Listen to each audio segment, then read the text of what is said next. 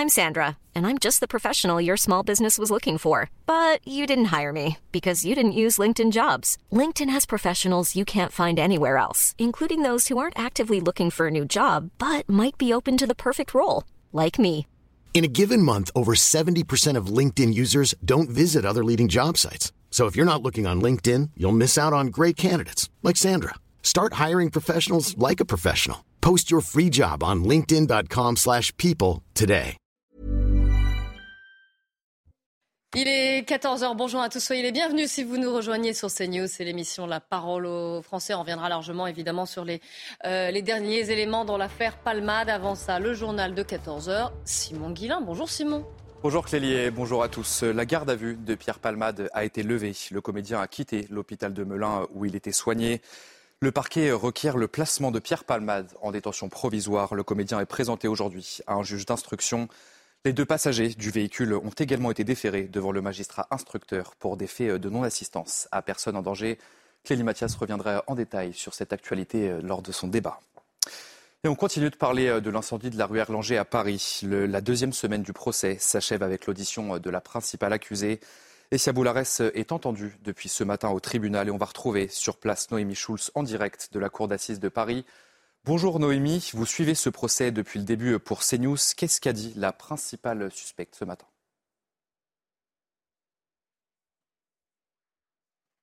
Imaginer les conséquences de son geste, qu'elle n'a jamais voulu la mort des dix victimes de l'incendie qu'elle a elle-même déclenché le 5 février 2019. De cette nuit, de cette soirée, elle a d'ailleurs très peu de souvenirs. J'étais sortie quelques jours avant de l'hôpital Sainte-Anne, j'étais en crise de paranoïa, je me prenais pour le Christ, j'avais toute sa souffrance sur les épaules. Je me souviens que mon voisin a crié pour que je baisse la musique. La suite, c'est elle qui prend des boulettes de papier, une planche de bois, un morceau de tissu et qui met le feu à la porte de ce voisin qu'elle trouve bruyant, antipathique et qui est euh, pompier de profession. Je ne me souviens absolument pas de comment j'ai fait pour mettre le feu. Je l'ai fait par connerie. Je n'ai jamais pensé euh, à mettre la vie de quelqu'un en danger. Je ne suis pas une personne comme ça. Je n'ai jamais voulu tuer qui que ce soit. Le président insiste. Il pose une fois, deux fois, trois fois, cinq fois la même question, cherchant à tout prix à mettre de la rationalité euh, dans les gestes d'Essia Boularès, qui s'emporte agacée. Je n'avais aucune mesure de mon acte. Je ne sais plus quoi répondre. Je suis traumatisée moi aussi par ce drame. Je n'endors plus la nuit en ce moment. Pardon, pardon. J'implore votre pardon. Dans la salle, sur les bancs, euh, les victimes, les parties civiles soupirent, font non de la tête et refusent d'accorder euh, ce pardon à l'accusé. Merci beaucoup Noémie Schulz pour toutes ces explications. L'endettement d'EDF atteint un niveau record. Il s'élève à 64,5 milliards d'euros. Le déficit de l'entreprise française en 2022 a atteint 19 17,9 milliards d'euros. Il s'agit de l'un des pires résultats jamais publiés par EDF. Un déficit notamment dû à la fermeture de réacteurs nucléaires non programmés et au prix euh, de vente plafonné. Dix jours après les séismes qui ont frappé la Turquie et la Syrie, le bilan euh, fait état de plus de 41 000 morts et c'était qu'un bilan provisoire. Plusieurs villes ont été durement touchées par cette catastrophe. C'est le cas euh, d'Antakya, dans le sud de la Turquie. Et vous allez voir que sur place, euh, les habitants tentent de survivre malgré un froid glacial. Les images sont commentées par Kylian Salé. La scène est insoutenable. Cette famille est venue identifier le corps d'un de ses membres, sorti des décombres après le passage du séisme. Non loin de là, dans ce quartier d'Antakya, beaucoup n'ont plus de maison. Nous voulons seulement une tente pour avoir un abri et un peu de lumière. Il fait tout noir ici. Nous avons besoin de lumière et d'un générateur pour l'électricité. Comme vous pouvez le voir ici, nous sommes huit familles et nous avons froid. Il fait trop froid, nous avons besoin de chaleur. Dans le centre historique de la ville, la mosquée a été dévastée. Érigée en 638, elle est considérée comme la plus vieille de Turquie. Au-delà du patrimoine, des questions sanitaires se posent. Il y a eu une forte augmentation des troubles psychologiques, les gens ont énormément souffert de la peur. En plus de cela, l'hiver est très froid et donc il y a eu beaucoup d'infections des voies respiratoires supérieures, surtout chez les petits-enfants. Même si l'espoir est mince, le travail des sauveteurs se poursuit jour et nuit pour tenter de retrouver des miraculés. Et enfin, Tesla a procédé au rappel de plus de 300 000 véhicules. Le constructeur automobile a identifié des dysfonctionnements de son logiciel d'aide à la conduite qui peuvent amener le véhicule à agir de façon dangereuse aux intersections. Et au mois de juin dernier, plus de 250 accidents de la route aux États-Unis impliquaient des Tesla équipés justement de ce logiciel. Voilà pour le tour de l'actualité à 14h. Place au débat. La parole au français, c'est, au français. C'est avec vous, Clélie Mathias et vos invités. Merci Simon, on se retrouve à, 15h et je suis en compagnie de Philippe Bilger. Bonjour, soyez le bienvenu. De Mathieu Langlois, bonjour. À vos côtés, Eric de Ritmaten du service éco de CNews et du service police-justice de CNews, Amaury Bucco. Soyez le, bienvenu également. On va commencer par l'affaire, euh, ce qui est devenu en tout cas l'affaire Pierre Palmade. Vous savez que c'est la fin des gardes à vue aujourd'hui pour l'humoriste et euh, ses deux passagers. Du côté des victimes, Trois personnes ont été euh, grièvement blessées par euh, Pierre Palmade. C'était donc il y a six jours, vendredi dernier, vendredi soir dernier, en Seine-et-Marne. Le véhicule de Pierre Palmade qui a heurté de plein fouet un, véhicule qui venait en sens inverse. Trois personnes grièvement blessées. L'homme qui conduisait, l'homme de 38 ans, est toujours d'ailleurs dans un état grave. On va aller tout de suite retrouver euh, Régine Delfour devant le tribunal judiciaire de Melun. Bonjour Régine. Pierre Palmade euh, est présenté à un juge d'instruction et le placement en détention provisoire a été requis hein, pour, euh, pour l'humoriste. Oui, euh, Clélie, le placement en détention provisoire a été requis. Alors, euh, il est arrivé, euh, Pierre Palmal est arrivé aux alentours de midi. Les deux autres passagers, eux, ont été déférés tôt ce matin. Une, une information judiciaire a donc été ouverte. Et pour Pierre Palmade, des chefs d'homicide involontaire et blessures involontaires ayant entraîné une incapacité totale de travail supérieure à trois mois par un conducteur ayant fait usage de stupéfiants. Pour les passagers, c'est un magistrat instructeur aussi qui euh, donc a été saisi pour des faits de non-assistance euh, aux personnes euh, en danger. Et donc le placement en détention provisoire pour Pierre Palmade a été requis, vous l'avez dit. Et pour les passagers, c'est un contrôle, un placement sous contrôle judiciaire qui a été requis. Merci beaucoup, Régine Delfour, avec Léo Marcheguet. Et on viendra vers vous, hein, parce qu'on devrait en savoir plus, euh, évidemment, sur, Pierre Palmade et les suites judiciaires d'ici, quelques instants. À Moribeco, parallèlement, il y a eu un communiqué qui était fait, euh, avec beaucoup d'informations que l'on apprend dans ce communiqué. Exactement. Alors déjà, peut-être sur euh, ce, que, Pierre Palmade et les, les deux autres suspects ont dit lors de leur garde à vue. Je rappelle que Pierre Palmade, au départ, avait très rapidement, pendant qu'il était à l'hôpital, formuler des formes d'excuses. C'est ce qu'on avait appris par ses proches. Les excuses, c'était déjà, une forme d'aveu. Euh, par la suite, euh, il avait expliqué aussi à ses proches qu'il ne se souvenait pas euh, de ce qui s'était passé pendant l'accident. C'est ce qu'il a également raconté aux enquêteurs. la, version n'a pas changé. Et ce qui est intéressant, c'est qu'il a expliqué qu'il avait pris de la drogue, hein, ce qui corrobore eh bien, les tests qui avaient été toxicologiques qui avaient été menés, qui montraient qu'effectivement il avait ingéré notamment de la cocaïne. Euh, donc il a expliqué avoir pris de la drogue, comme les deux autres personnes qui étaient présentes dans la voiture. Elles ont elles aussi été entendues dans le cadre de la garde à vue euh, par les enquêteurs. Eux aussi ont dit donc qu'ils avaient pris de la drogue. En revanche, euh, l'un dit qu'il s'est endormi, qu'il ne sait pas ce qui s'est passé au moment de l'accident. L'autre, on ne sait pas ce qu'il a raconté précisément, mais on sait aussi donc qu'il a dit qu'il avait pris de la drogue. Alors sur leur statut, c'est intéressant. donc, le parquet a demandé le placement en détention provisoire de Pierre Palmade. On imagine que sa défense va aller à l'encontre de ça, va dire bah non, euh, un simple contrôle judiciaire suffit? Et en fait, c'est le juge, le JLD, le juge de la liberté de détention, qui va devoir trancher et dire si oui ou non, eh bien Pierre, Palmade va être placé en détention provisoire. Euh, dans les enjeux qui vont être débattus, il y a notamment son état de santé, hein, puisque je rappelle qu'il n'était pas en mesure, quand il a été placé en garde à vue, il n'était pas en mesure d'être conduit dans les locaux de la police, il avait été entendu dans sa chambre d'hôpital. Donc euh, là, ce qui peut se passer en détention provisoire, c'est que euh, soit il est placé en détention provisoire dans une chambre d'hôpital avec des policiers, souvent c'est trois policiers qui escortent sa chambre pour être sûr qu'il ne s'échappe pas, soit on va le mettre dans un, centre pénitentiaire, par exemple, où il y a des dispositifs euh, euh, médicaux, voilà, suffisants, comme à la prison de la santé, où à ce moment-là, on peut en même temps le soigner et en même temps lui priver de sa liberté. Alors, il y a un autre élément aussi, c'est le bébé que la femme qui était dans le, dans le véhicule qui a été percuté par Pierre Palmade, ce bébé, elle l'a perdu. Et il y a tout un enjeu de savoir s'il a respiré non Voilà, alors là, pour l'instant, euh, Pierre Palmade est placé euh, et poursuivi toujours pour l'homicide involontaire, c'est-à-dire que euh, l'homicide involontaire est retenu. mais effectivement, ce qu'on apprend dans le communiqué de la part du, parquet, c'est que le travail médical réalisé jusqu'ici n'a pas réussi à, déterminer si oui ou non cet enfant avait respiré et donc avait vécu avant de mourir. Parce qu'elle était, elle était enceinte de six mois et demi. Exactement, elle était enceinte de plus de six mois.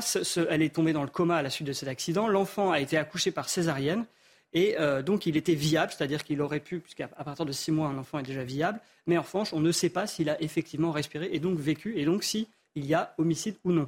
Et donc là, ce qui oui, c'est un enjeu sur la qualification. exactement ça. Parce que soit, si l'enfant a vécu, c'est homicide involontaire. Si l'enfant n'a jamais vécu, c'est blessure involontaire. Et forcément, les répercussions et les sanctions que vont être prises contre Pierre Palmade ne seront évidemment pas les mêmes.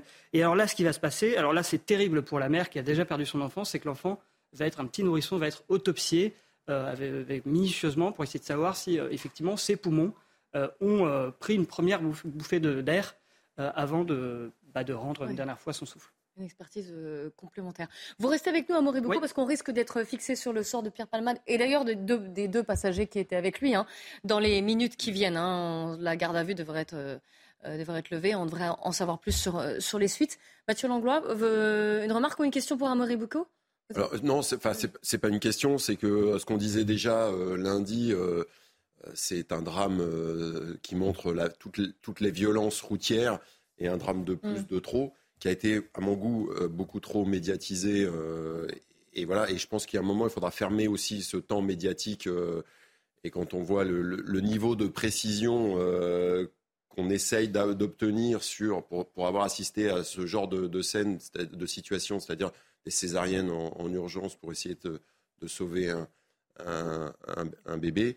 Euh, je ne suis pas sûr que c'est sur les plateaux télé. Oui, vous êtes mal à l'aise finalement à commenter cette ah, actualité. Je, l'ai déjà dit et je redis, c'est-à-dire que moi, ça me met particulièrement mal à l'aise. Mais, mais encore une fois, c'est-à-dire que je comprends très bien et on est mm. tous malheureusement euh, euh, tentés de, vouloir savoir ce qui s'est passé. Et en plus, la personnalité ultra médiatique de, de Pierre Palmade rajoute à ça. Mais je pense qu'à un moment, il faut, tourner la page, il faut fermer le temps médiatique, il faut laisser le temps de l'enquête. Il faut aider aussi euh, euh, M. Pamad à retrouver peut-être euh, la mémoire. Voilà. Et puis, il faut surtout accompagner cette famille, parce qu'il y a un truc dont je suis certain pour l'avoir vécu, c'est que cette, le, le temps des souffrances pour cette famille, qu'elle soit physique ou psychologique, il va surtout pas s'arrêter quand on va arrêter d'en parler. Au contraire. on ne va pas tourner la page aujourd'hui, hein, je vous confirme, parce qu'on attend encore une fois les décisions. Euh, concernant le, sort je comprends, je comprends. Maintenant, oui, ça me met mal. Mais c'est vous avez raison. Euh, nous sommes en ligne avec Stéphanie Durinfour. Bonjour, parce que dans le cadre de cet accident, on se pose aussi beaucoup de questions sur ce qui s'est passé, comment, quelles vont être les suites, euh, et au niveau des assurances aussi, ça fait partie des, malheureusement, hein, d'ailleurs, des, des, conséquences et des enjeux dans les, dans les accidents de la route. Bonjour, madame, vous êtes porte-parole d'Assurland. Alors, expliquez-nous déjà quand parce que là, on parlait de Pierre Palmade, mais encore une fois, ce genre d'accident dramatique, ça arrive. Ça arrive malheureusement, hein, et on aimerait que ça arrive moins, quasiment, tous les jours. Quelle est la, règle de conduite déjà quand, euh, quand un véhicule est assuré, quand quelqu'un commet ce genre d'accident? Quelle est la règle? Bonjour, alors euh, en matière d'assurance, il y a une règle qui est très simple, c'est que celui qui conduit, c'est celui qui ne boit pas. Euh, c'est la même règle en matière de stupéfiants. L'alcool et les stupéfiants au volant sont vraiment exclus des contrats d'assurance auto. Donc, euh, dès l'instant où l'assureur a confirmation que son conducteur assuré euh, était sous l'emprise de l'alcool ou avait consommé des stupéfiants, il peut mettre fin à certaines garanties du contrat d'assurance. Euh, donc, tout d'abord, son assuré ne sera pas indemnisé, que ce soit pour ses dommages matériels ou corporels. Là, très clairement, l'assureur ne lui versera rien. Ensuite, il peut augmenter ses cotisations, donc le, le montant du contrat d'assurance. il peut décider de l'augmenter, ça peut aller jusqu'à 400% euh, d'augmentation. Il peut également résilier le contrat. Et alors là, ça va devenir très compliqué pour le conducteur de trouver un nouvel assureur pour s'assurer. Et puis surtout, euh, il peut décider de se retourner contre son assuré pour demander euh, d'être remboursé des sommes qu'il aura versées aux victimes. Et alors là, euh, les sommes peuvent être vraiment très importantes parce que quand on est responsable euh, d'un accident et qu'on a causé des mm, blessures corporelles très graves, ça peut chiffrer à plusieurs millions d'euros. on peut imaginer que la personne en face devienne malheureusement tétraplégique. Alors là, il faut eh bien adapter un logement, prendre un véhicule qui est adapté à un fauteuil, euh, avoir une aide à domicile. Donc vraiment, les montants peuvent être euh, assez faramineux euh, et l'assureur peut tout à fait se retourner contre son assuré. Ça s'appelle le droit de subrogation. C'est un droit des assureurs. Et hum, dites-nous, les victimes, du côté des victimes en tout cas, elles sont indemnisées quoi qu'il arrive, quoi qu'il se passe? Alors, les victimes, de toute façon, sont indemnisées quoi qu'il arrive. En matière d'assurance, il y a un minimum légal pour, pour circuler, ça s'appelle l'assurance routière. Donc, euh, ça permet de protéger justement euh, les personnes euh, pour qui on pourrait causer un accident et de les indemniser, que ce soit pour leurs dommages corporels ou matériels. Donc les victimes sont indemnisées. Après, il peut arriver que les victimes aient eu un accident avec soit une personne qui a fait un délit de fuite, et auquel cas on ne peut pas l'identifier, soit avec quelqu'un qui n'était pas assuré. on estime aujourd'hui à 800 000, donc c'est une estimation. J'allais vous poser la question d'ailleurs. Ouais on estime à peu près à 800 000 personnes euh, le, nombre de conducteurs euh, non assurés qui circulent aujourd'hui en France. Euh, donc, ce qui est un problème, ce qui est un grave problème pour vous, vous l'avez expliqué hein, d'ailleurs, mais. Alors, tout à fait. en plus, au-delà du fait que ça peut se retourner contre soi si on circule sans assurance, c'est un délit. On, on, peut avoir une amende qui commence à 750 euros, mais qui peut aller jusqu'à près de 4000 euros en cas de circonstances aggravantes. c'est un délit. Oui, c'est euh, obligatoire. C'est obligatoire. Euh, donc, pour les victimes, en fait, il existe un fonds qui s'appelle le FGAO qui permet d'indemniser justement quand on est victime euh, d'un accident, soit avec un conducteur non assuré, soit avec un conducteur qui a fait un délit de fuite. Il faut savoir que ce fonds, en 2021, il a indemnisé 23 000 personnes. Euh, pour un, et, il a indemnisé euh, en, termes euh, financiers pour 120 millions d'euros. Mm. On se rend bien compte que les sommes sont vraiment faramineuses quand on a un, accident de voiture avec voilà, des, des, blessures très graves. donc, en termes de victimes, on, a cette garantie. Mais par contre, ce fonds va également se retourner contre le conducteur responsable. Il va demander le remboursement des sommes avec une, majoration de 10%. Et puis surtout, euh, il faut savoir que d'une part, en tant que conducteur sans assurance, on est pénalisé parce qu'on va payer toute notre vie, mais que le fonds peut se retourner aussi contre les descendants si jamais le conducteur responsable est plus solvable. ah oui, donc même les descendants, euh, d'accord, deviennent responsables finalement. On est pénalisé, on pénalise ses enfants. Euh, vraiment, circuler sans assurance, c'est un délit. Il faut avoir ce, minimum légal. L'assurance routière, c'est l'assurance voilà, avec laquelle il est obligatoire de circuler aujourd'hui. oui, oui Éric de Matin en plateau. Ce, ce fonds est financé comment vous plaît? Alors, ce fonds, il est financé par la communauté des assurés. Donc, tous les assurés, sur leur contrat, ont un prélèvement qui vient abonder ce fonds tous les ans. De combien? Vous avez une idée face à un pourcentage de la, de la cotisation? Oui, c'est un pourcentage de la cotisation, ouais, tout à fait. Euh, euh, c'est quelques pourcents, euh, moins de 10% de la, cotisation. Philippe Sur l'assurance, bien sûr, je n'ai rien à dire à ce que cette personne si compétente vient de déclarer. sur le premier point, à la suite de l'exposé d'Amaury Boucault, je suis intéressé de savoir ce que fera le juge de ah, la liberté et de la détention. On attend euh, oui, non, mais plus précisément parce que euh, le, la réquisition du parquet peut n'être pas suivie. On ne mm. sait pas ce que va faire le juge. Est-ce que euh, cette affaire infiniment médiatisée, est-ce qu'elle va en, quelque sorte causer une pression sur le magistrat ou est-ce qu'il considérera que Pierre Palmade euh, peut, peut ne pas être placé en détention, ça va être tout à fait intéressant sur le plan de la philosophie pénale. Mais euh, dès qu'on le saura, on, vous le dira évidemment. Hein. Euh, moi, j'ai une question pour, pour, Philippe. C'est est-ce que, est que clairement la, détention provisoire est, la meilleure ou la moins mauvaise place pour, pour Pierre Palmade, quoi qu'il ait, fait euh, j'imagine, euh, vous avez parlé de, son état physique, en tout cas des blessures qui lui ont interdit de faire une garde à vue dans des conditions autres qu'à l'hôpital. Euh, il doit aussi, et c'est, il faut en tenir compte, avoir un état psychologique actuellement qui ne doit pas être facile. Je sais que ça a été déjà dit dans des journaux, mais ça s'est vu dans d'autres affaires que euh, le principal responsable euh, tentait de mettre fin à ses jours, euh, ce, qui, ce, qui, est terrible, parce que ça, en, plus, par rapport à, la famille concernée, c'est évidemment encore plus insupportable. Et donc la détention peut être aussi un moyen de, protéger, entre guillemets, et, la personne responsable. Il y a des motifs, évidemment, qui justifient la détention de Pierre Palma, des motifs tout à fait j'allais dire entre guillemets, honorable. Ça n'est pas uniquement ce qui parfois justifie la détention, le trouble à l'opinion publique. On en a beaucoup parlé, mais je crois en effet que ça peut être une protection de Pierre Palmade et le fait qu'évidemment, s'il était euh, mis en liberté, euh, compte tenu de certaines dispositions de caractère, on n'est pas sûr que mon Dieu, euh, sa sauvegarde serait assurée par lui-même, parce qu'on peut craindre qu'une forme d'abouli le fasse replonger, j'ose le dire, dans ce qu'il a voulu quitter. Euh, on est en ligne également avec Pierre Lagage, vice-président de la Ligue contre la violence routière. Bonjour, merci d'être en direct euh, avec nous. Là, on rentre, on est six jours après ce dramatique accident, on rentre dans une, dans une autre phase, hein, dans une deuxième phase, qui est celle peut-être plus, plus judiciaire. Si je me place du côté des victimes que vous connaissez bien, euh, comment vivent-elles justement ces suites judiciaires? Bah, écoutez, il faut savoir que quand on est victime, on est forcément très très diminué. Euh, mais donc on a, on a besoin d'assistance, on a besoin d'aide. Ça c'est la première chose, c'est ce qu'on ce qu'on vit nous euh, très très régulièrement puisque notre association intervient beaucoup euh, auprès auprès des victimes. Euh, et le paradoxe en fait, c'est qu'elles elles vont avoir des beaucoup de décisions à prendre assez rapidement. justement. Par, par exemple, quelles quelle, quelle décisions à prendre?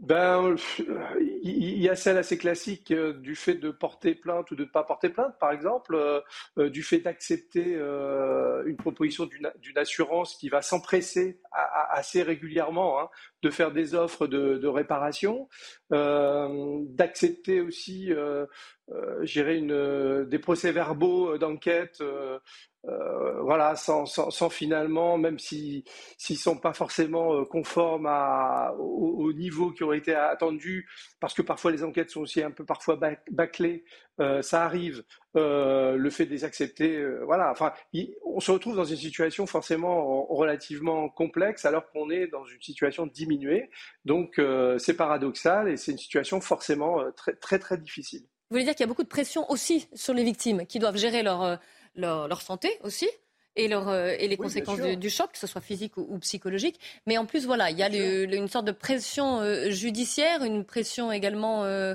vous le disiez, du côté des assurances, puisque nous sommes toujours en ligne d'ailleurs avec Stéphanie Durinfour, qui est porte-parole d'Assurland. une question d'ailleurs pour vous, Stéphanie Durinfour.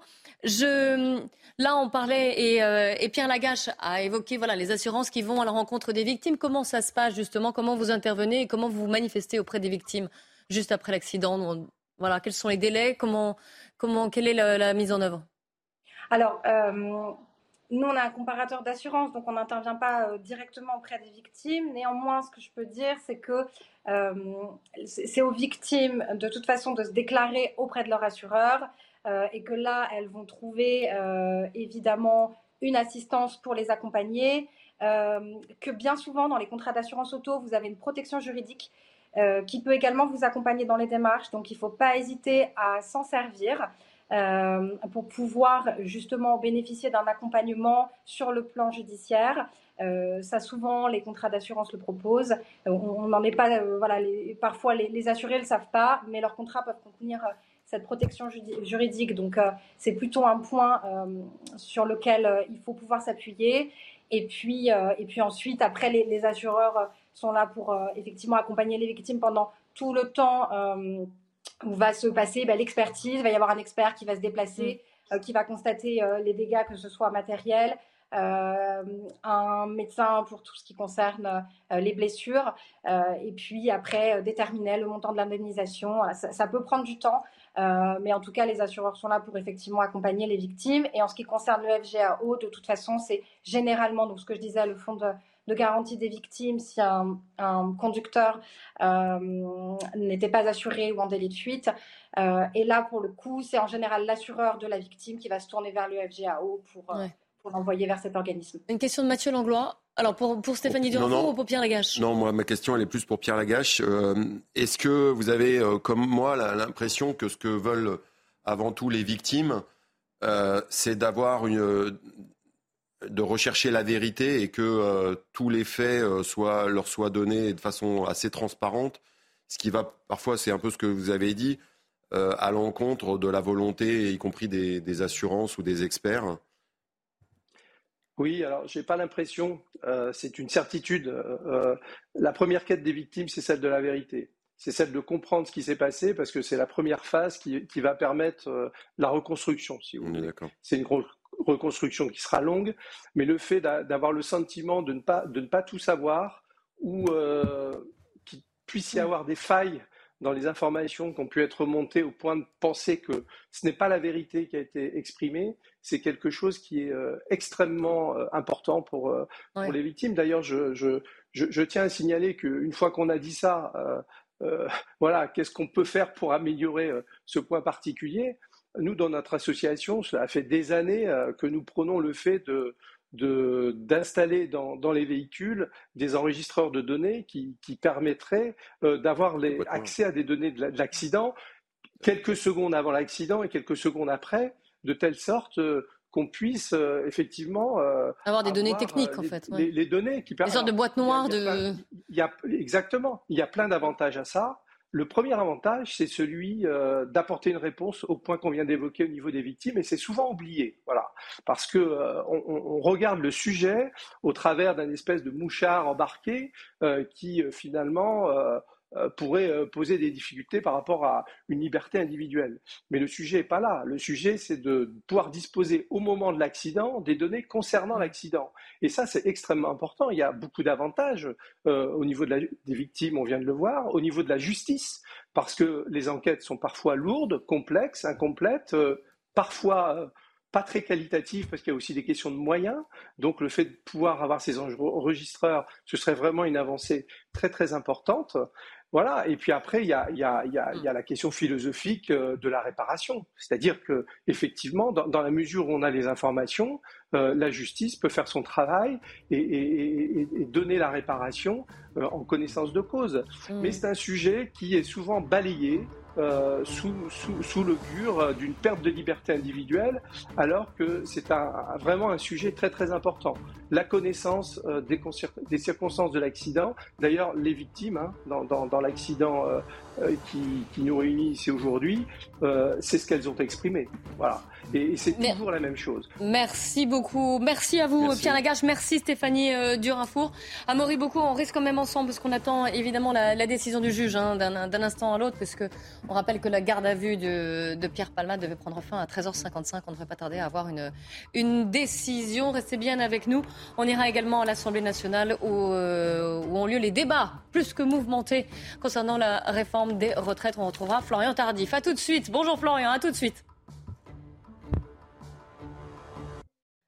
La parole aux Français, on commence par le Flash Info avec Mathieu Devez.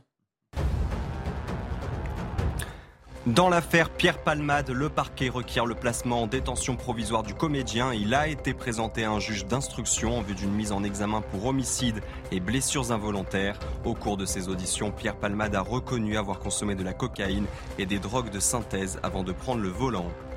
Quatre perquisitions ont été menées fin janvier au domicile de dirigeants et anciens dirigeants de McKinsey.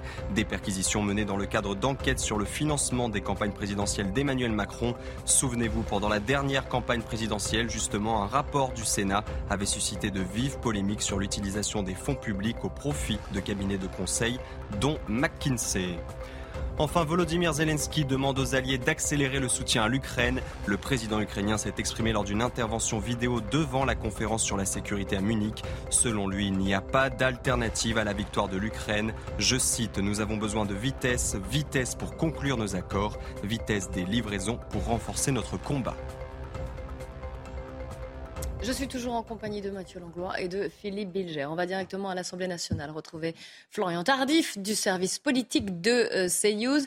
À l'Assemblée nationale où tout se joue aujourd'hui, à minuit, le rideau tombera. On ne pourra plus débattre de la réforme des retraites et c'est à couteau tiré. L'ambiance est électrique.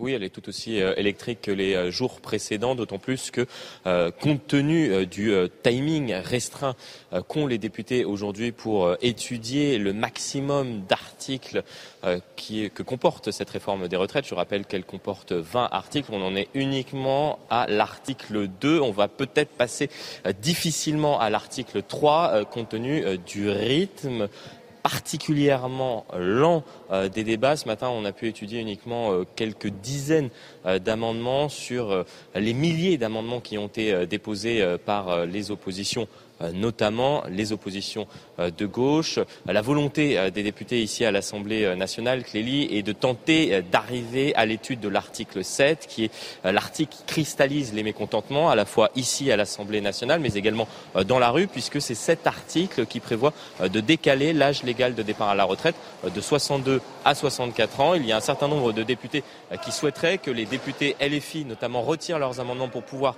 débattre donc autour de ce recul de l'âge légal de départ à la retraite, sauf que les députés La France Insoumise ne l'entendent pas de cette oreille et sont les maîtres du temps en quelque sorte pour l'heure des débats à l'Assemblée nationale et souhaitent prendre leur temps pour eh bien, porter leurs propositions dans l'hémicycle. Donc voilà, ambiance toujours électrique, euh, comme on a pu euh, euh, le découvrir malheureusement parfois ces derniers jours à l'Assemblée nationale, où il y a des invectives, des passes d'armes entre notamment les députés de gauche, les députés de la France insoumise et une partie du gouvernement, parfois même avec la, présidente de l'Assemblée nationale, puisque juste avant la suspension de séance, c'est une députée de, la France insoumise, Alma Dufour, qui a interpellé au sujet de son patrimoine la présidente de l'Assemblée nationale, Yann Braun-Pivet. Justement, vous parliez de la France insoumise. Il y a un absent qui est euh, très très présent dans cet hémicycle aujourd'hui. C'est Jean-Luc Mélenchon. Oui, tout à fait. Il a été euh, au cœur de, nombreux euh, débats euh, ce matin, d'échanges entre euh, des députés de gauche et des députés macronistes qui ont notamment reproché à cet absent très présent, vous l'avez dit ici, puisque Jean-Luc Mélenchon n'est plus député, il l'était durant la, la, législature précédente, mais il se permet parfois de donner certaines directives et ce qu'on a reproché aux leaders toujours de la France insoumise, c'est de s'immiscer dans les débats ici à l'Assemblée nationale, notamment le tweet qu'il a fait hier soir où il exhortait les députés euh, de la France insoumise à ne pas retirer un trop grand nombre d'amendements, permettant ainsi d'accélérer euh, les débats et de potentiellement, comme j'expliquais euh, précédemment, euh, d'étudier l'article 7, qui est l'article majeur de cette réforme des retraites. Et on a très peu apprécié justement que Jean-Luc Mélenchon s'immisce comme ça dans les débats ici à l'Assemblée nationale, alors qu'il n'est plus député. C'est pour cela que ce matin, notamment, plusieurs députés de la majorité et parfois certains de l'opposition ont expliqué que les députés de la France insoumise, je cite les propos qui ont été utilisés, ici à l'Assemblée nationale ne, sont que des députés euh, Playmobil. Ils ne répondent qu'à l'appel du chef, le chef Jean-Luc Mélenchon. Euh, et autre question, dernière question, euh, Florian Tardif. le RN a déposé une motion de censure. Qu'en est-il?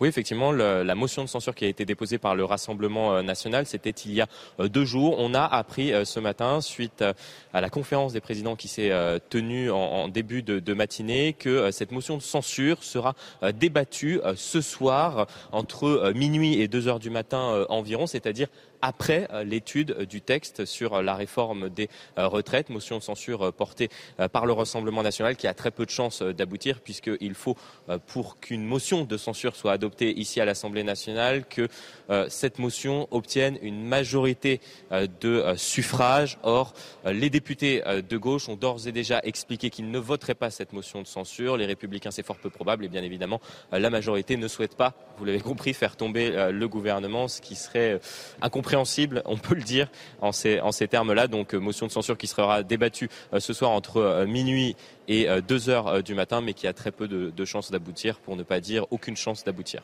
Florian, quelques questions en plateau de Philippe Bilger déjà. En fait, vous avez rappelé, Florian Tardif, que Jean-Luc Mélenchon a reproché à certains groupes d'avoir enlevé leurs amendements et il a reproché notamment hier au Parti communiste.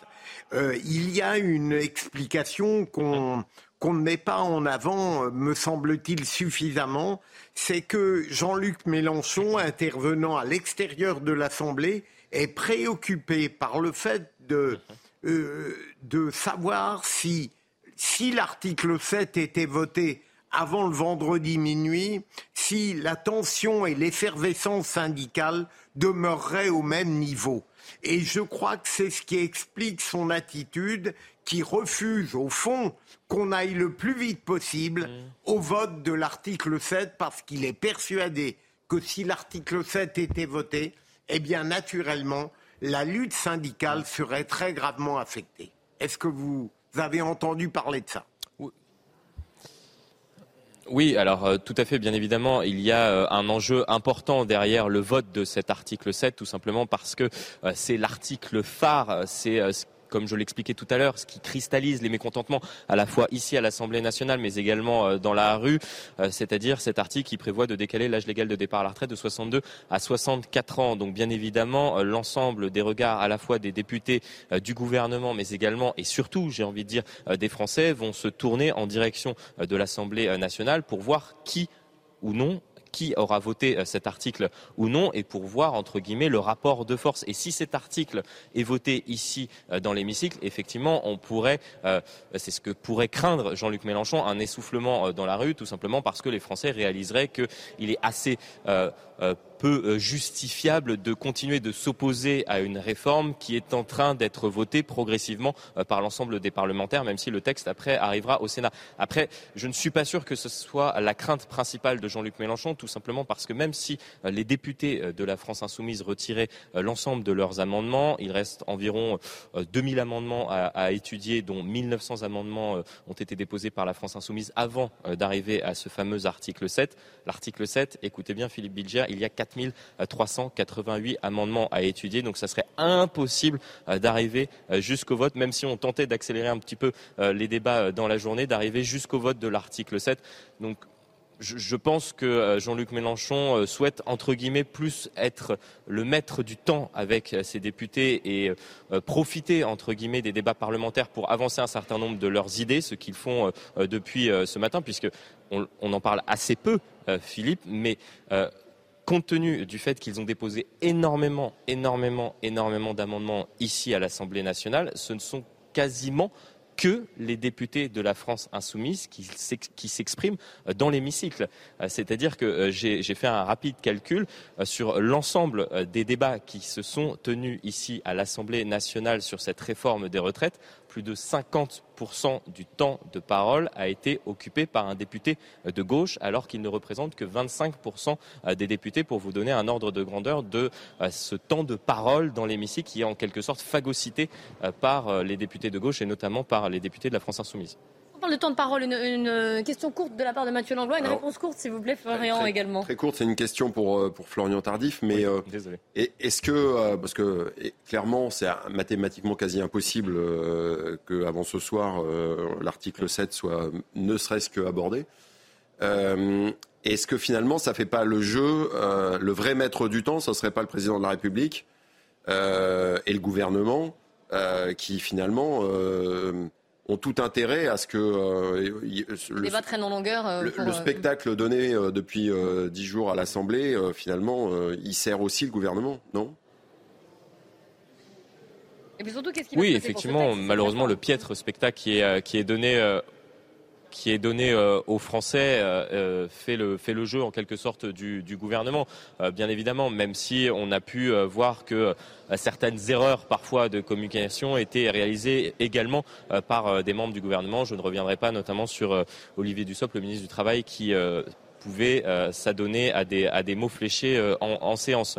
Euh, mais pour répondre précisément à votre question, je pense qu'avant d'en arriver à l'article 7, sans rentrer tout à fait dans, les détails car c'est assez complexe, il y a en fait ce, texte est divisé en deux parties. Il y a la partie recette et la partie dépenses. Et pour arriver à la partie dépenses, donc pour arriver à l'article 7, il faut voter la première partie. Et c'est ce vote qui pourrait être important pour la majorité car on imagine assez peu l'hypothèse que les députés les républicains ne votent pas avec la majorité euh, sur la partie recette. Donc l'intérêt du gouvernement serait justement de pousser les députés à aller à l'article 7, procéder à ce vote de la première partie, montrer qu'ils ont une majorité à l'Assemblée nationale avec les républicains. Donc je pense que pour le coup, le gouvernement a tout intérêt à tenter euh, d'aller jusqu'à cet article 7, car justement, ça pourrait montrer à la population euh, française que les parlementaires sont plutôt du côté euh, du gouvernement, du côté de la majorité présidentielle, et que justement Emmanuel Macron arrive à trouver, péniblement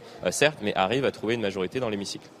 Les échanges, de toute façon, il n'y aura plus de débat après minuit. Ça passera au euh, Sénat. Et donc, euh, voilà, on en reparlera. Merci beaucoup, Florian Tardif. Merci à Olivier Gangloff. Tout autre sujet à présent qui fait la une du Figaro. Euthanasie, suicide assisté. Un glissement éthique majeur que refusent ces soignants. 13 organisations euh, signataires d'un appel avec, qui représente 800 000 professionnels. Vous voyez ici le, cet article dans le Figaro si je résume en, une question, ce serait aider à quelqu'un à mourir. Est-ce encore un soin? Alors, nous allons en, parler avec Gaël Durel, qui est gériatre et vice-président des médecins des coordinateurs d'EHPAD. Donc, je viens de dire bonjour, euh, bonjour, merci d'être en direct avec nous pour aborder ce, ce sujet. Est-ce que vous pouvez nous expliquer votre démarche? Si je la recontextualise, parce que c'est important quand même euh, de l'inscrire dans, une temporalité, Emmanuel Macron, le gouvernement a euh, nommé une, convention, quelques 180 Français qui sont réunis déjà depuis bientôt trois mois et qui doivent euh, rendre, on va dire, leurs conclusions sur le suicide assisté dans, et l'euthanasie d'ailleurs dans quelques semaines, quelques jours. Et vous, vous intervenez là, vous représentez, je disais, 800 000 professionnels, 800 000 soignants. C'est énorme. Pourquoi cette démarche? Qu'est-ce qui ne vous va pas? Expliquez-nous. Suite à l'avis 139 du CCNE qui évoquait la possibilité de modifier la loi et d'introduire euh, le suicide assisté ou l'euthanasie en France, euh, nous sommes euh, convaincus que cette modification de la loi allait modifier de manière extrêmement importante la notion même de soins donner la mort n'est pas un soin. Et pour des soignants, se retrouver confrontés à cette situation de donner la mort ne peut pas être euh, euh, prise à la légère. qu'on ne peut pas euh, modifier, donc sans, sans voir les conséquences que cela pourrait avoir, le serment d'Hippocrate. Donc le Conseil, notre, nos organisations se sont donc réunies depuis plusieurs mois pour essayer de rendre un avis commun, pour en se concertant faire en sorte que l'on puisse se rendre compte que, attention, certes, on peut modifier la loi, mais derrière, c'est tout le système de santé, ce sont tout l'engagement des soignants qui risque d'être modifié.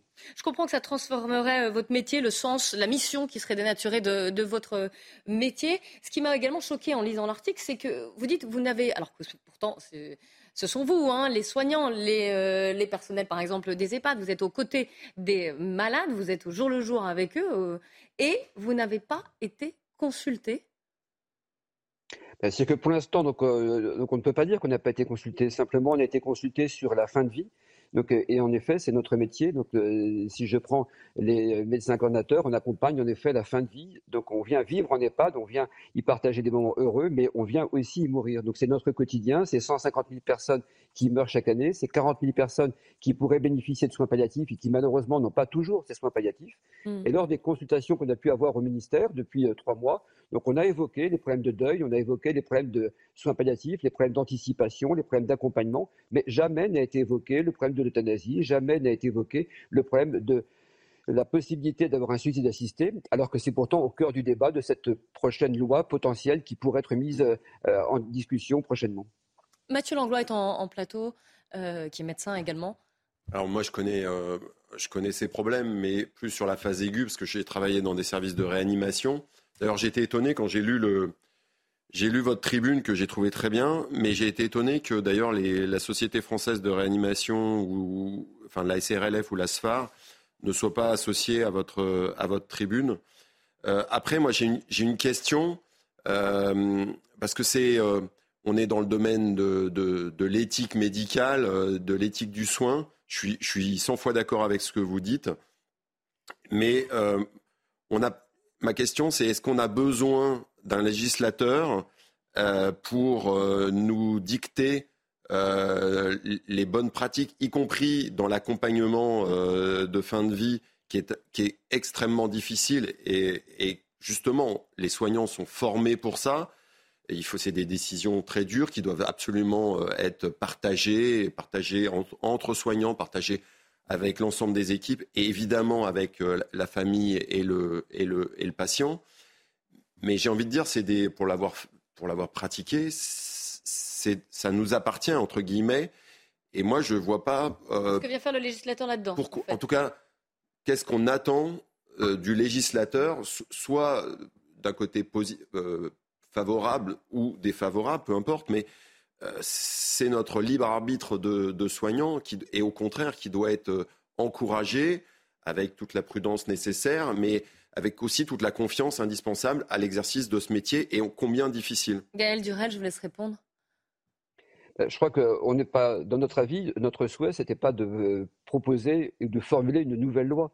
Au contraire, c'est de pouvoir dire que le débat éthique, il n'est pas binaire. C'est pas on est pour mmh. ou on est contre. C'est à chaque fois, on est dans une situation particulière et donnons-nous les moyens pour pouvoir accompagner ces personnes au mieux. Lorsqu'on sait que dans les unités de soins palliatifs, 90% des personnes qui rentrent avec un désir de mort reformulent de manière négative cette même formulation précédemment évoquée, c'est-à-dire qu'ils vont vous dire non, je n'ai plus envie de mourir parce que vous m'avez soulagé, parce que vous m'avez écouté, parce que vous m'avez accompagné. Et donc là, à partir du moment où il y a des soignants qui sont formés, qui sont proches de ces personnes-là, on voit des changements se faire. Donc euh, ce n'est pas en train de dire on est pour, on est contre. On est simplement, nous, en train de vous dire, en tant que soignants, attention, modifier une loi, donc euh, risque de modifier, mais de manière extrêmement importante, notre engagement de tous les soignants auprès des personnes. Et quelle image est-ce qu'on donnerait à ces personnes les plus vulnérables de notre société? Donc euh, vous n'êtes plus digne de vivre, puisque certains font le choix de ne plus vivre et de demander la mort. Donc je m'occupe d'une personne qui ne serait plus digne de vivre. Mais en quoi une loi pourrait dire qu'une personne n'est pas digne de vivre? Donc euh, l'humanité, ce n'est pas donc, euh, parce que j'ai moins de neurones, parce que j'ai un bras en moins, parce que j'ai une maladie démentielle, que je ne suis plus un être humain digne de vivre, digne d'être accompagné. ça resterait quand même le choix des, patients. Hein. Ben, non, alors euh, pas forcément, pas forcément, ce serait le choix de leur famille, ce serait le choix de la personne de confiance. Donc une directive anticipée qui ne ah oui, c'est ça, c'est la question des directives. Gaël, Gaël Durel, euh, je rejoins assez volontiers votre philosophie, mais je voudrais vous interroger sur la méthode. Vous avez indiqué qu'au fond, vous n'aviez pas été questionné sur l'essentiel, le suicide assisté et l'euthanasie. En même temps, euh, on a parlé d'une convention qui est censée réfléchir sur ces thèmes. Et on sait que le 22 février, le président réunira dans un dîner un certain nombre de personnalités pour discuter de cela. Est-ce que vous ne trouvez pas que c'est une étrange manière de euh, mettre euh, dans le débat public des thèmes aussi sensibles et aussi fondamentaux? Est-ce que c'est une bonne méthode que ce pluralisme qui risque d'aboutir finalement à beaucoup d'incohérences?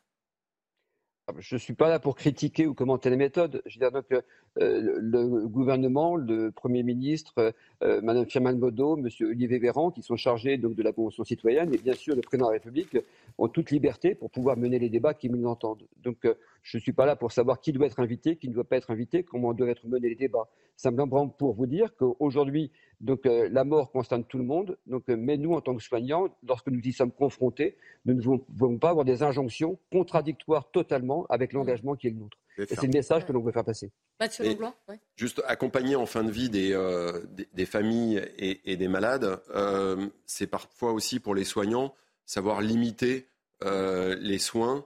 limiter toutes les pratiques invasives, et ça c'est quelque chose en réanimation qu'on connaît bien et qui est extrêmement difficile et parfois vécu de façon euh, euh, très culpabilisante de la, de la part en particulier de, jeunes soignants. Et que là, il y a, je pense qu'il manque quelque chose parce qu'il y, a un vrai travail à faire pour redonner de la confiance euh, aux soignants et aux médecins pour être capable justement, avec toute l'éthique nécessaire, mais, réellement d'accompagner et de faire ce que Gaël Durel dit et souhaite, mais d'être vraiment dans un accompagnement euh, mais avec du coup, avec entre guillemets euh, aussi un certain courage. Euh, et, là, je, trouve qu'en tout cas dans les travaux qui sont menés, il, manque quelque chose. Mmh. Gaël Durel je oui, Je, pense que accompagner donc, une personne qui meurt, c'est pas l'abandonner. C'est au contraire lui apporter donc, tous les soins techniques, toute la compétence, toute la formation des médecins, des infirmières, des aides-soignants, de tout le personnel qui va être formé pour euh, accompagner ces personnes-là. Oui, vous êtes d'accord sur ce point. Hein, oui, mais c'est aussi. Mais, c'est un acte technique et dire ça demande une vraie compétence, une vraie formation. Mmh. Mais on est d'accord. Parfois, on a l'impression que, donc, euh, à partir du moment où on arrêtera les soins actifs, on va abandonner leur personne et on va le laisser sans soins. C'est tout le contraire. On va l'entourer de plus de soins, mais qui seront simplement destinés à améliorer sa qualité de vie, sa qualité de fin de vie, son confort, sa douleur physique ou psychique. Ouais. Mais je, on, dit la même je Crois que vous, voilà, ouais, je crois que vous êtes, êtes d'accord. Ouais, ouais, je crois que vous êtes d'accord sur ce, sur ce point. Euh... Complètement, complètement. Ouais, ouais. Ah oui, voilà, c'était pas, c'était pas un désaccord. Euh... C'était simplement dire que, en effet, je, je, remarquais que très souvent, donc les familles avaient l'impression que euh, proposer des soins palliatifs, c'était abandonner de ne plus rien faire. On ne va plus lui donner de soins. Alors que nous, on montre justement qu'en EHPAD, des soins palliatifs, c'est apporter des soins encore plus intenses, avec plus de présence, si les moyens nous sont donnés si des formations nous sont données, si des matériels nous sont donnés. Juste une, toute petite question euh, ultra courte, parce qu'on doit rendre l'antenne. À la suite de cet appel-là, quand même, encore une fois, 13 organisations, 800 000 soignants, est-ce que vous avez eu un, retour de la part de, euh, du gouvernement? Ou de quelqu'un Est-ce que quelqu'un vous a contacté? Pour l'instant, donc, euh, nous avons écrit une lettre au président de la République, nous attendons sa réponse. D'accord, vous n'hésitez pas à revenir vers nous hein, quand vous aurez la réponse, on, en reparlera. Un grand merci à vous, Gaël Durel, d'être intervenu dans cette émission. On se retrouve euh, juste après 15h. On abordera la problématique des mères qui sont euh, parfois harcelées, agressées même, et qui jettent l'éponge. A tout de suite. Il est 15h sur CNews. Bonjour à tous, bienvenue. Si vous nous rejoignez, c'est la parole aux Français. On commence par le journal avec Simon Guillain. Bonjour Clélie et bonjour à tous ceux qui nous rejoignent sur CNews. Pierre Palmade, transféré au tribunal. La garde à vue du comédien a été levée un petit peu plus tôt dans la journée. Il a donc quitté l'hôpital de Melun où il était soigné. Le parquet requiert le placement de Pierre Palmade en détention provisoire. Il est actuellement devant le juge des libertés et de la détention. Et sachez que les deux passagers du véhicule ont également été déférés devant le magistrat instructeur pour des faits de non-assistance à personne en danger. Près de 180 kilos de cocaïne ont été saisis hier à Brest. La drogue était cachée dans la coque d'un cargo en provenance du Brésil. Une enquête de la section de recherche de la gendarmerie maritime est actuellement en cours sous la direction du parquet de Brest. Et la semaine dernière déjà, plus de 180 kilos de cocaïne avaient été saisis dans un bateau qui venait du Brésil. On voulait aussi vous parler dans ce journal de ces soignants qui refusent d'aider leurs patients à mourir. Le, débat sur la fin de vie a été relancé au début de l'année par le gouvernement. Un texte a d'ailleurs été signé par 800 000 professionnels. On fait le point avec Mathilde Couvillère-Flournoy. Aider une personne à mourir peut-il être considéré comme un soin? Non, selon 800 000 soignants. Dans ce texte d'une vingtaine de pages, ils expriment leur inquiétude quant à la question de la fin de vie. L'euthanasie est selon eux incompatible avec leur métier de soignant et conduirait à un glissement éthique majeur. Parmi les 13 organisations signataires, on retrouve des professionnels du grand âge comme CNP Gériatrie et des professionnels de l'oncologie comme Unicancer. Ces soignants ont élaboré un processus d'euthanasie de 14 étapes pour sensibiliser les patients à ce choix difficile et parfois changeant. Une cause complexe pour cet infirmier. Et de par notre expérience, nous savons que euh, des, patients qui peuvent être dans une euh, démarche de euh, réclamer la mort sont souvent dans une démarche fluctuante qui dépend de, la douleur, de l'état psychologique, et des gens qui un jour peuvent nous dire qu'ils ont envie d'en finir, le lendemain font des projets de vie. Ces signataires demandent au gouvernement de laisser le monde du soin à l'écart de toute implication dans une mort administrée. Ils réclament également plus de moyens pour les soins palliatifs. Et puis après une longue série d'accalmies, le nombre de voitures volées repart à la hausse en France, selon le magazine Autoplus. Il y a eu près de 134 000 vols en 2022, soit une hausse de 9% par rapport à l'année précédente. Et ce sont les Toyota RAV4 qui, selon, qui, selon le magazine, arrivent en tête des voitures les plus volées. Et enfin, on voulait vous donner euh, des nouvelles du président américain Joe Biden. Selon son médecin, il est en bonne santé, vigoureux et apte à remplir ses fonctions. Joe Biden a passé une série d'examens, dont un examen neurologique extrêmement détaillé. Âgé de 80 ans, il est le président le plus âgé de l'histoire des États-Unis. Voilà pour euh, ce tour de l'actualité à 15h. La suite du débat, la parole aux Français, c'est avec vous, Clélie Mathias. Merci beaucoup, Simon Guillain. Je suis toujours en plateau avec Philippe Bilger, Mathieu Langlois, avec Amaury Boucaud du service police-justice de CNews. On commence par faire un point sur euh, l'affaire Palmade. On retrouve au tribunal judiciaire de Melun Régine Delfour. Régine, Pierre Palmade, dont la garde à vue a été levée à 13h55, est désormais devant le juge des détentions des libertés. Oui, euh, Clélie, ce qui signifie qu'en fait, euh, ça fait plus de trois heures hein, qu'il est euh, ici au palais de justice, qu'il a été présenté devant un juge d'instruction qui lui a signifié sa mise en examen. Et là, pour le moment, il est avec le juge des libertés et de la détention qui va lui décider s'il peut être mis en détention, si son état de santé est compatible avec une détention. Je vous rappelle que Pierre, qu'une enquête, qu'une information judiciaire a été ouverte hein, pour Pierre Palmal, des chefs d'homicide involontaire et de blessures involontaires ayant entraîné une incapacité totale supérieur à trois mois pour un conducteur ayant fait usage des stupéfiants, Clélie. Beaucoup. Régine Delfour avec euh, les images de Léo Marcheguet. On se retrouve, hein, on ne devrait pas tarder à avoir une décision. Parallèlement, je le disais à Marie beaucoup, il y a eu un communiqué du parquet. On a eu quelques précisions, notamment sur ce qui a été dit sur les gardes à vue, non seulement de Pierre Palmade, mais également des deux passagers. Exactement. Alors Pierre Palmade, euh, on a su très rapidement, euh, notamment grâce à ses proches, qu'il ne se souvenait pas de ce qui s'était passé ce vendredi soir-là, au moment de l'accident. Euh, ça a été confirmé, enfin, il a confirmé et maintenu ses propos euh, face aux enquêteurs pendant sa garde à vue. par contre, il a indiqué qu'il avait consommé de la drogue, ce qui était d'ailleurs effectivement constaté par les tests euh, toxicologique qui avait été menée par les enquêteurs. Et puis, euh, il avait donc consommé de la drogue, comme les deux autres passagers dans sa voiture qui s'étaient enfuis, puis qui ont été eux aussi interpellés et placés en garde à vue. Alors, eux, euh, on sait que l'un des deux a indiqué qu'il dormait au moment des événements, donc il ne se souvenait pas de ce qui s'était passé, mais donc ils ont bien confirmé la consommation de drogue.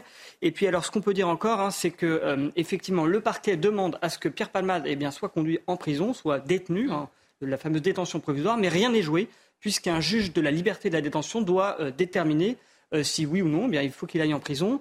Euh, donc c'est lui qui décide de ça et de suivre ou non la réquisition du parquet. Alors comment ça va se passer, sachant que Pierre Palmade est dans un état de santé plutôt critique? Je rappelle qu'il avait passé sa garde à vue à l'hôpital, ce qui n'est pas courant.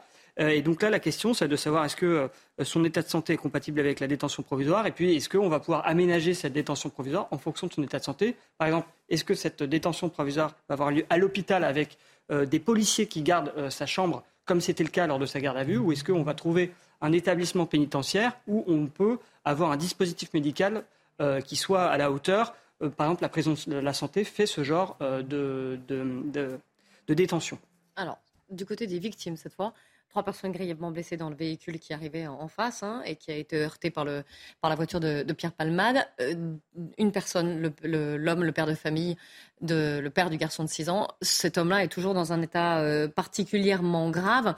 Et il y a bien sûr cette femme qui euh, était enceinte de 6 mois et demi, qui a perdu son bébé. Il y a déjà eu une première autopsie réalisée sur le bébé. Voilà, et ça c'est déterminant pour savoir finalement qui, quelles sont les poursuites qui vont être retenues à l'encontre euh, de Pierre Palmade, puisque si euh, l'autopsie, puisqu'il va y avoir une, autopsie euh, qui va être plus poussée pour savoir si l'enfant a respiré ou non, pour l'instant, on n'a pas réussi à le déterminer, les enquêteurs n'ont pas réussi à le savoir, et donc on ne sait pas si l'enfant était vivant au moment de, sortir du ventre de sa mère. Et c'est très important, pourquoi? Parce que si l'enfant a, vécu, a respiré, eh bien, Pierre Palmade sera poursuivi pour homicide involontaire, alors que si on, on stipule on détermine que l'enfant n'a pas respiré et donc n'a pas été vivant, ce sera seulement pour blessure involontaire. Et dans ce cas-là, forcément, eh bien, il risque une moins grosse sanction.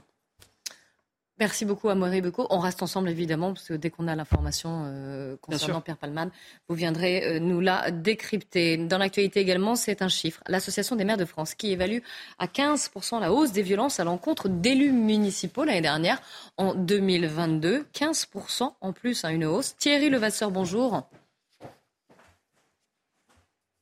Oui, bonjour.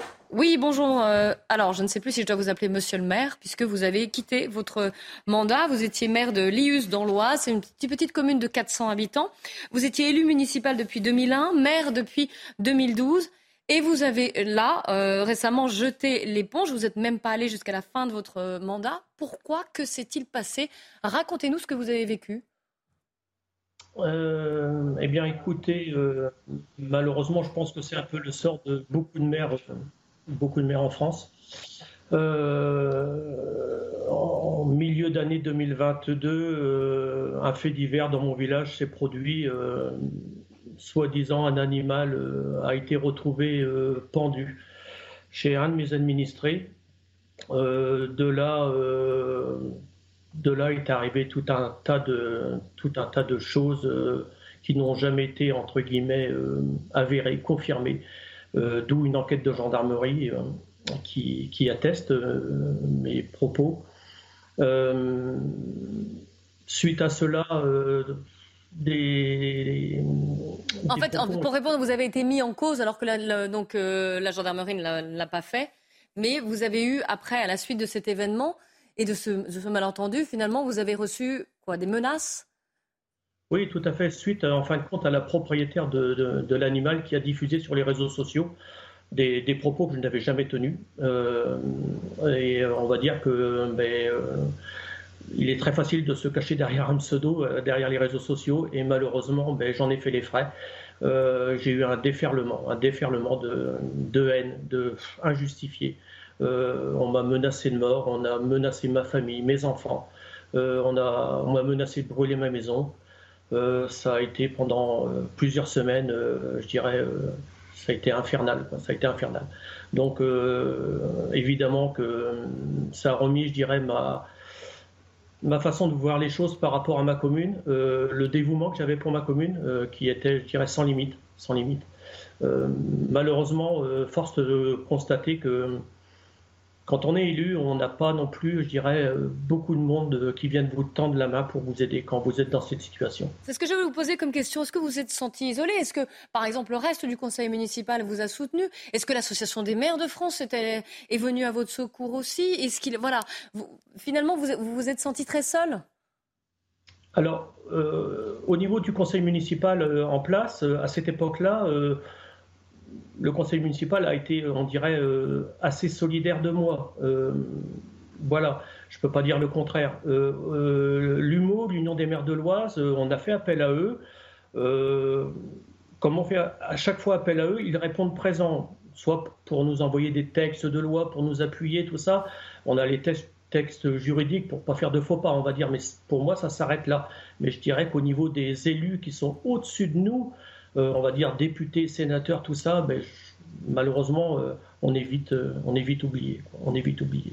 Et c'est malheureusement à ce moment-là qu'on aurait vraiment, on aurait vraiment besoin d'aide. On aurait besoin d'aide. on imagine la pression, en tout cas on, l'entend dans votre voix. Une question de Philippe Bilger. Monsieur le maire, vous avez évoqué le déferlement de haine qui vous a conduit à jeter l'éponge. Est-ce qu'auparavant, vous aviez déjà connu des incidents des violences, des intimidations ou non? Oui. Oui. oui. tout à fait. Euh, j'ai eu des cas, euh, on va dire, euh, plus ou moins similaires. j'ai même, entre guillemets, failli un jour prendre un coup de couteau sur la place du village pour une histoire de, une histoire de ballon, de football. des, des jeunes, enfin des adolescents de 17-18 ans venus jouer au ballon sur la place du village et qui, qui, lançait le ballon sur des voitures et simplement pour les réprimander, ben, ça a failli euh, tourner au drame ce jour-là. Euh, donc euh, vous voyez que même en étant, je dirais, l'idylle du, enfin, en étant le premier magistrat de votre commune, en faisant simplement respecter tout simplement, je dirais, ce qui est le plus basique en fin de compte, ben, vous mettez presque votre vie en danger. Et en fin de compte, et comme je disais encore un élu qui m'a appelé hier, un élu que je considère assez hautement placé, euh, pour moi, je me considère aujourd'hui euh, comme un fusible, en fin de compte, simplement. Euh, et là, le fusible a sauté, quoi, c'est tout. En fait, vous, vous dénoncez le fait qu'il n'y ait plus de, respect de la fonction, d'une certaine autorité. Est-ce que, est que vous avez porté plainte? Alors, à cette époque-là, pour l'histoire du chien, j'ai porté plainte pour diffamation contre la personne qui a diffusé sur les réseaux sociaux. donc, tout en lui demandant, avant d'arriver à cette plainte, d'apporter un démenti, parce que je ne voulais pas aller jusque-là. Euh, je suis quand même quelqu'un d'assez conciliant dans ma commune, donc euh, j'ai voulu, je dirais, minimiser euh, faits. Elle n'a jamais voulu rien entendre. Alors, je tiens quand même à préciser que je ne connaissais pas du tout cette personne-là. Hein. C'était une personne nouvelle habitante dans le village depuis deux ans. Je ne la connaissais pas du tout. Hein. malheureusement, elle n'a pas voulu démentir. J'ai porté plainte pour diffamation, malheureusement. Alors là, c'est ce qui m'a on va dire que ça a été la deuxième lame pour moi. Euh, le procureur de la République, euh, environ deux mois plus tard, euh, a classé l'affaire sans suite. D'accord. Une question de Mathieu Langlois, hein, en plateau pour vous. Alors, vous avez dit le, nombre d'habitants de 400. 400. Mhm. donc, vous vous connaissez, je suppose que vous vous connaissez tous. et que là, on ne peut pas en plus imaginer que c'est en se cachant derrière l'anonymat des réseaux sociaux que cette personne vous attaque vous la, connaissiez, vous, vous, avez dit que vous la connaissiez euh, peu ou pas. Euh, mais est-ce qu'il y avait des choses qui expliquaient ce contentieux euh, Philippe a, vous a demandé s'il y avait déjà eu des, si vous avez déjà été victime de, par le passé de ce genre de d'incident. mais je pense que vous deviez avoir bien le, la météo ou le pouls de, de la population que, dont vous aviez euh, la, gestion Est-ce qu'il y avait des contentieux? Est-ce qu'il y a quelque chose qui, selon vous, explique euh, cette, euh, cette sordide affaire? Du tout, du tout. Euh, par rapport déjà à ces gens-là, nouveaux arrivants dans le village, euh, je les ai très bien, très bien accueillis. Quand, comme j'accueille, je tous les nouveaux administrés, euh, je les reçois dans ma mairie, je leur souhaite la bienvenue, je leur fais part de tout ce que l'on peut leur mettre à disposition. non, non, du tout. Alors, ce qui est arrivé, peut-être, c'était le troisième courrier. Le dernier était un courrier de mise en demeure suite à des nuisances sonores parce qu'ils avaient deux chiens, deux malinois qui ne cessaient d'aboyer. Euh, on avait essayé de trouver des solutions euh, avec des colliers anti-aboiement. Euh, et bon, le troisième courrier, je dirais, qui a été déposé par mes soins dans leur boîte aux lettres le vendredi. Et le samedi est arrivé ce, drame, entre guillemets, ce drame, parce que, je dis entre guillemets, parce que personne n'a jamais constaté, je dirais, la, pendaison soi-disant de ce chien. Ni les gendarmes, ni personne. Donc, en fin de compte, on s'est simplement basé sur les dires de ces gens.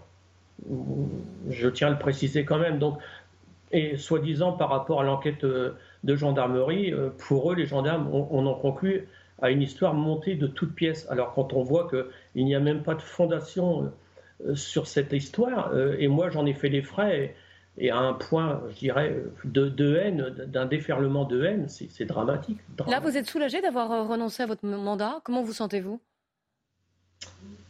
Je ne vais pas vous cacher que depuis un quart d'heure, je suis extrêmement soulagé parce que je viens d'avoir un appel de la préfecture qui vient de me confirmer la signature par Madame la préfète, donc Madame Séguin, qui vient de me signer euh, mon arrêté euh, de démission. Donc euh, et voilà, mais c'est dramatique pour moi parce que c'est un de vos adjoints qui a pris, qui a pris votre, votre place ou pour l'instant le poste est vacant? L'adjoint va prendre la place dès l'instant que je vais l'informer que la, signature mm. est arrivée de la préfète.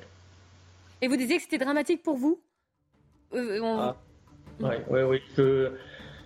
C'est euh, la mort dans l'âme. C'est la mort dans l'âme que je quitte mon poste. Euh, je suis, je suis quelqu'un de, de, passionné, mais peut-être trop, peut-être trop, et c'est ce qui fait mon malheur aujourd'hui. Comme je dis, il y a 11 ans, j'ai pleuré pour prendre le poste parce que je n'avais pas les épaules. Enfin, je me sentais pas avoir les épaules pour prendre ce poste. Donc de peur, j'ai pleuré et, j'ai pleuré.